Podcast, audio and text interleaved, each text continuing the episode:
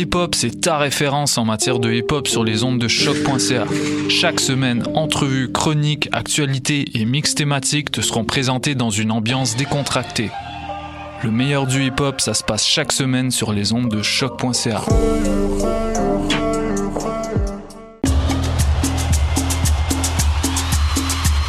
Les productions Nuit d'Afrique vous invitent au gala de la 13e édition des Silidor de la musique du monde. La distinction musicale qui souligne le talent des artistes de la musique du monde, le jeudi 25 avril au Théâtre Fairmont dès 20h. Venez nombreux voter pour vos artistes coup de cœur, ceux qui seront consacrés Silidor, d'argent et de bronze. Prenez part au Silidor, le prix du public qui fait grandir le monde. Plus d'informations, silidor.com. Dans le cadre du 35e Festival international de musique actuelle de Victoriaville, qui se tiendra du 16 au 19 mai 2019, Choc.ca est fier de présenter le volet cinéma. Le samedi 18 et le dimanche 19, deux programmes de courts-métrages expérimentaux liés à la musique d'avant-garde seront présentés. La 35e édition du FIMAV, c'est des concerts, installations sonores, arts visuels et bien sûr cinéma. Pour plus d'informations, visitez le fimav.qc.ca.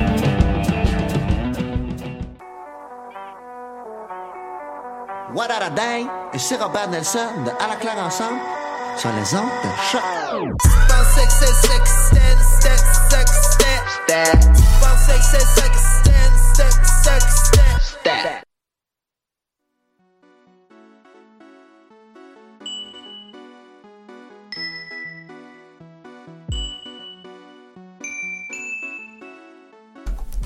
Sans dentelle sur les ondes de Peach City Radio et en ligne sur choc.ca.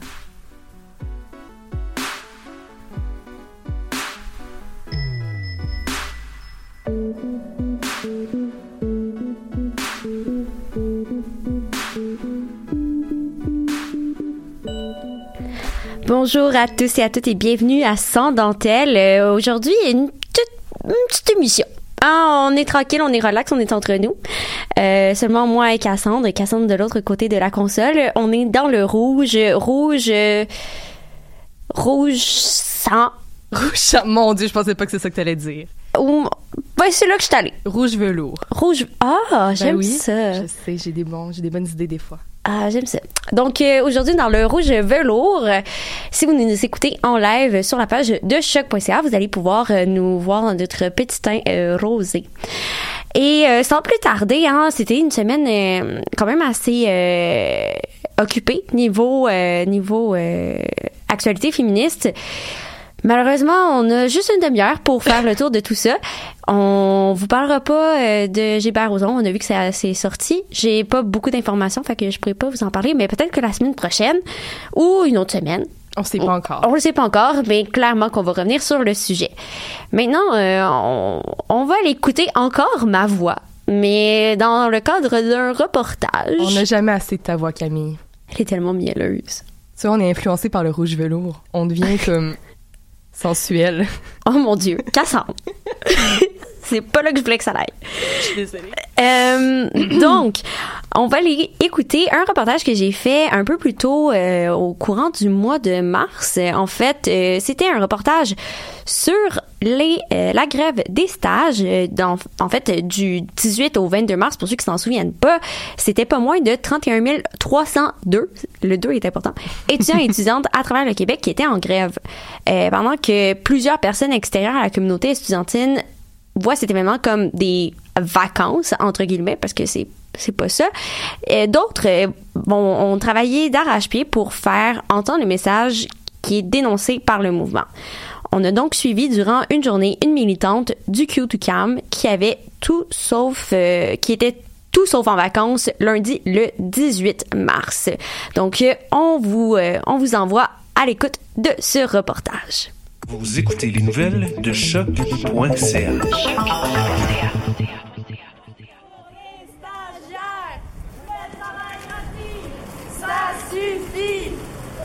Ça pour les stagiaires. Le travail gratuit, ça suffit. Fait qu'aujourd'hui, on s'en va faire une tournée des milieux de stage. Parce qu'on a déjà, comme on sait qu'il y a des stagiaires de l'UQAM dans plusieurs milieux, dont le travail social par exemple, qui euh, font déjà comme du travail non rémunéré dans ces milieux-là. Là, on vient, dans le fond, donner du support puis de la visibilité au mouvement en se promenant dans les milieux de stage, puis comme faire une représentation du mouvement à même les milieux. La personne que vous venez d'entendre, c'est Mireille Boivin, étudiante en deuxième année à l'UCAM en travail social et militante au sein du comité unitaire sur le travail étudiant ou CUTE UCAM. Dans le cadre de la semaine de grève, on a décidé de la suivre durant une journée pour avoir un aperçu des activités de mobilisation du groupe. Aujourd'hui, comme chaque jour du reste de la semaine, les militants et militantes du CUTE se rendent sur les milieux de stage pour sensibiliser les superviseurs et apporter du support aux stagiaires.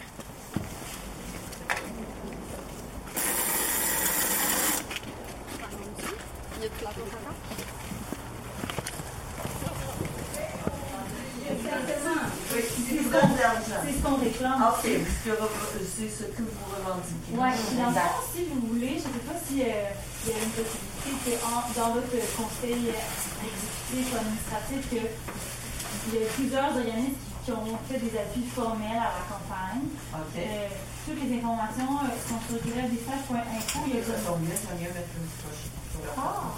Il y a, ça, ça dit comme euh, officiellement. Qu'est-ce qui t'a motivé à t'impliquer dans le mouvement de, greffe un peu plus militant?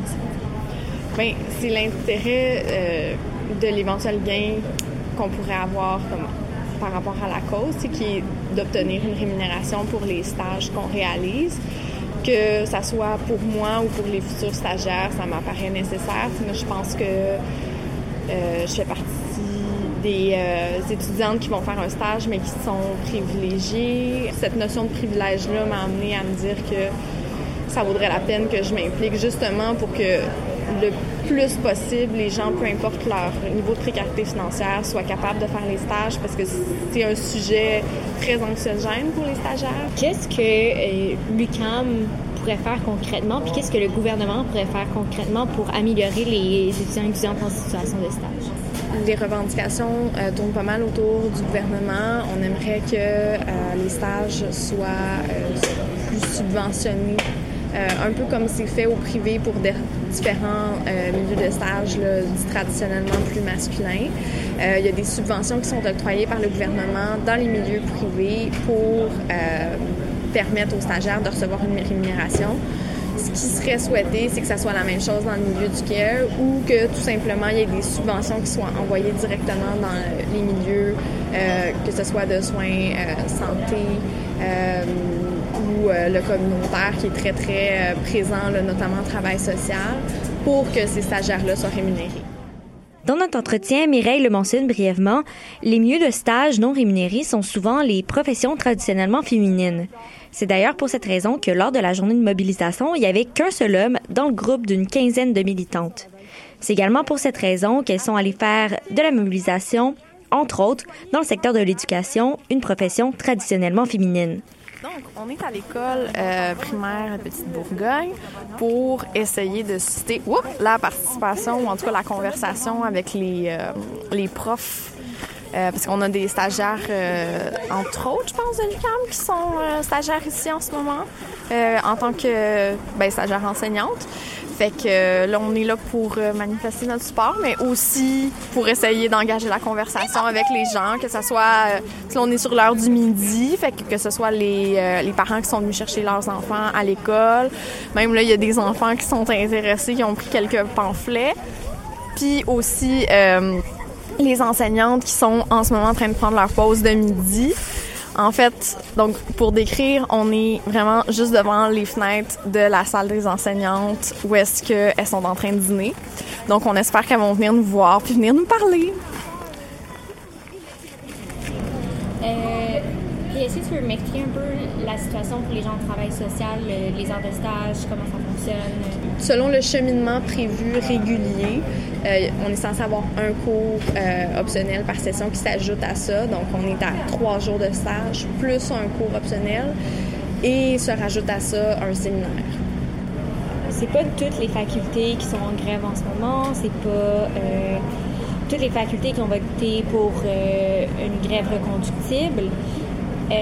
Toi, personnellement, comment tu as réagi justement au fait que le mouvement est pas parti comme on parlait qu'elle allait partir en, GGI? euh?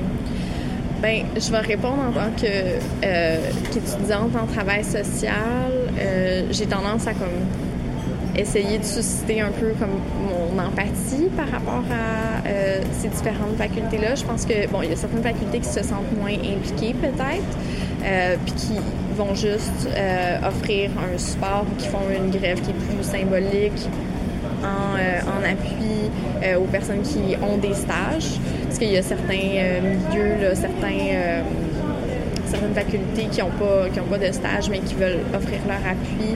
Mais je comprends aussi qu'il y a des insécurités de part et d'autre, puis que ça fait en sorte qu'il y a certaines facultés qui se sont pas senties à l'aise de faire une grève euh, générale limitée.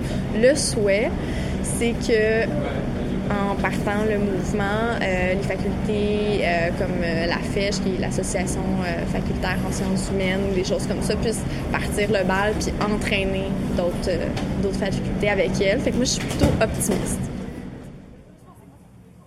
Du 18 au 22 mars, c'était un peu plus de 31 000 étudiants et étudiantes du Québec qui étaient en grève. La FECH, l'Association facultaire des étudiants en sciences humaines, et l'association dont fait partie Mireille, votera ce vendredi à savoir s'ils reconduiront ou non la grève d'une semaine de plus. Comme d'autres facultés de l'UQAM d'ailleurs. ça suffit. Un salaire pour les stagiaires. Le travail gratuit, ça suffit. Un salaire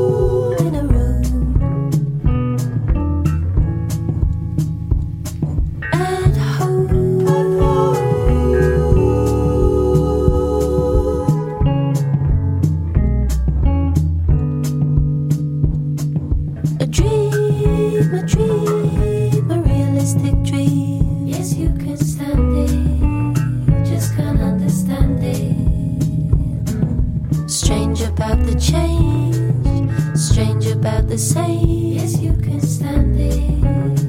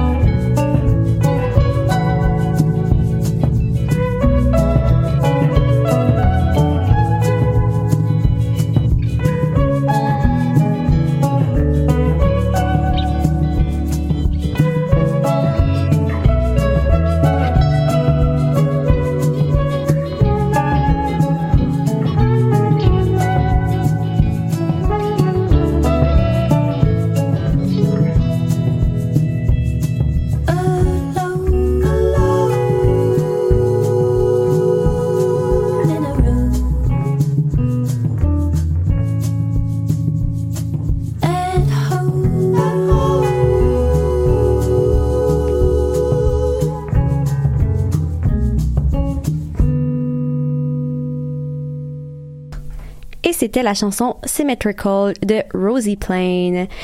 Donc, euh, on l'a pas présenté avant. On vous a fait une petite surprise comme ça. Hein? On est, euh, on est le fun aujourd'hui. On est plein de surprises. On est le fun, mais on est en velours. Oui. Moi, je je- sais pas pourquoi c'est une contradiction, mais ok. Je suis d'accord. Je sais pas non plus. Je sais pas ce qui se passe. Sur ce, on va aller euh, vers ta chronique, hein, euh, Cassandre. Euh, on sait que le droit à l'avortement n'est malheureusement pas acquis pour tous les groupes anti... Pour toutes. Ouais, excusez. Et j'ai y a un et, excuse. pour toutes et les groupes anti-avortement. Hey, on va l'avoir, hein. On recommence-tu? OK. Ok, go. OK. Hey, c'était la chanson. Non, on fera pas faire ça, c'est vraiment cringe. Mais on sait que le droit à l'avortement n'est malheureusement pas acquis pour tout, hein, et les groupes anti-avortement continuent d'alimenter le débat euh, de leur slogan moralisateur, malheureusement. Euh, notre conception de l'avortement a été influencée en grande partie par les arguments de mouvements pro-vie. Cassandre, peux-tu nous en dire un peu plus là-dessus? Oui, ben en fait, j'ai basé euh, pas mal ma chronique sur un article qui a été publié sur Broadly. J'ai vraiment lu Broadway, puis je trouvais ça vraiment Sur cool. Broadway, non, je suis pas rendue là. Euh, puis ça a été, euh, l'article a été alimenté de plusieurs intervenants et intervenantes, euh, des historiens puis des militants et militantes pour le droit à l'avortement. Euh, notre, concep- notre conception de l'avortement, en fait, nos lois aussi qui l'entourent, puis le débat là, qui fait rage autour du sujet, serait influencé par des termes utilisés et créés de toutes pièces par le mouvement pro-vie. Fait que c'est ça qui alimenterait le débat. Euh, la majorité des termes, euh, c'est ça, ont été créés ou redéfinis, dans le fond, par le mouvement anti-avortement, euh, qui, eux, ils utilisent pour leur donner raison, dans le fond. Fait que, je vais m'expliquer plus tard, ça a l'air flou. Fait que, dans le fond, notre compréhension de l'avortement serait biaisée dès le départ, avant même qu'on se fasse une opinion, on Mhm. serait déjà biaisé. Il y a certaines personnes même qui disent que le message, que ces expressions puis ces mots-là portent, donc euh, l'avortement c'est honteux, immoral, etc., euh, aurait été infiltré, aurait infiltré dans le fond le mouvement pro-choix, que même les féministes les plus engagées dans la lutte pour l'avortement euh, trouvent à s'excuser euh, de vouloir euh, avorter, là, même si elles, elles se battent aussi pour l'accès universel. Mhm. Puis peux-tu nous donner des exemples de tout ça? Parce que je suis pas sûre de saisir. C'est quand même flou, hein?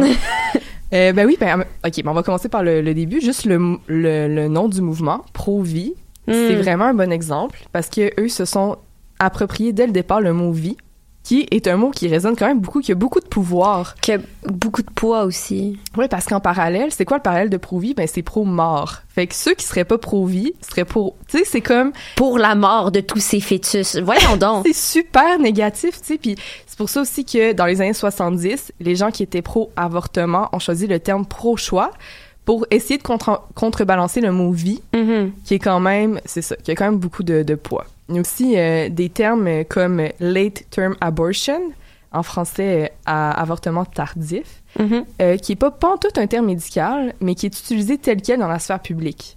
Fait que, et- mettons comme le terme, mettons euh, partial birth abortion, qui veut dire avortement partiel, pour parler d'avortement en deuxième trimestre de grossesse. Puis, je veux dire, tu peux pas être à moitié né, là. Avortement partiel, ça implique que, genre, t'es tellement avancé dans... La grossesse est tellement avancée que L'enfant est à moitié un enfant. Ouais, puis c'est pas un terme médical, mais c'est utilisé tel quel dans les débats, tu sais. Euh, fait que c'est des, ça, c'est des tactiques euh, rhétoriques que le mouvement utilise pour rendre le processus d'avortement plus émotif Mhm. et culpabiliser les personnes qui sont impliquées en les rendant empathiques face au fœtus, tu sais. Il y, a, Ouais. il y a aussi justement la notion que le fœtus a des droits parce qu'il il est considéré comme étant une personne à part entière.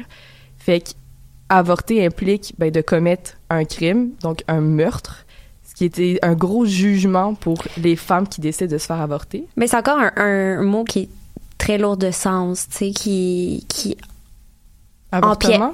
Euh, non, meurtre. Ah, meurtre, ouais. Qui devient lourd pour la conscience aussi, tu sais. Mhm.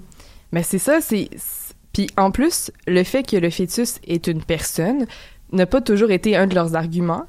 Euh, au début, ils utilisaient la notion euh, plus de moralité puis de responsabilité sociale. Ah, tu te dois d'avoir des enfants. Mais ça, c'est dans Mhm. les années plus... euh, plus avant les années euh, 60, là. Mhm. Puis comment ce vocabulaire-là a évolué avec le temps? Tu parlais qu'avant les années 60, euh, on avait un discours différent? J'imagine que Mhm. les termes aussi ont changé.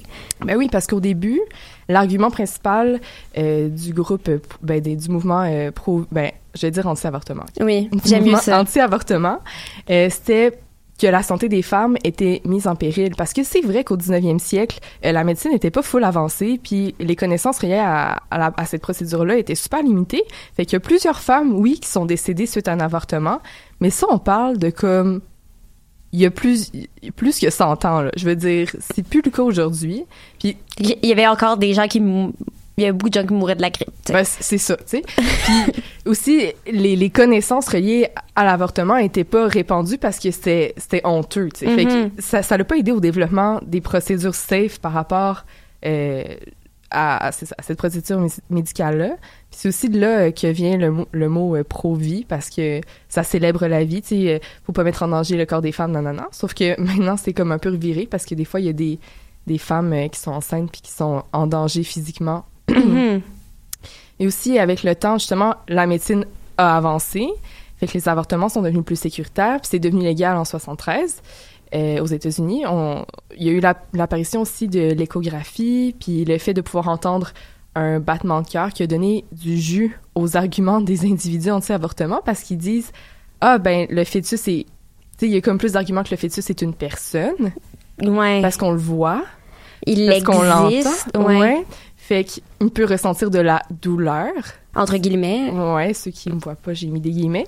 Euh, fait qu'ils se disent ah yes, la science est de notre bord. Fait comme tu sais, ça l'a juste alimenté Ouais.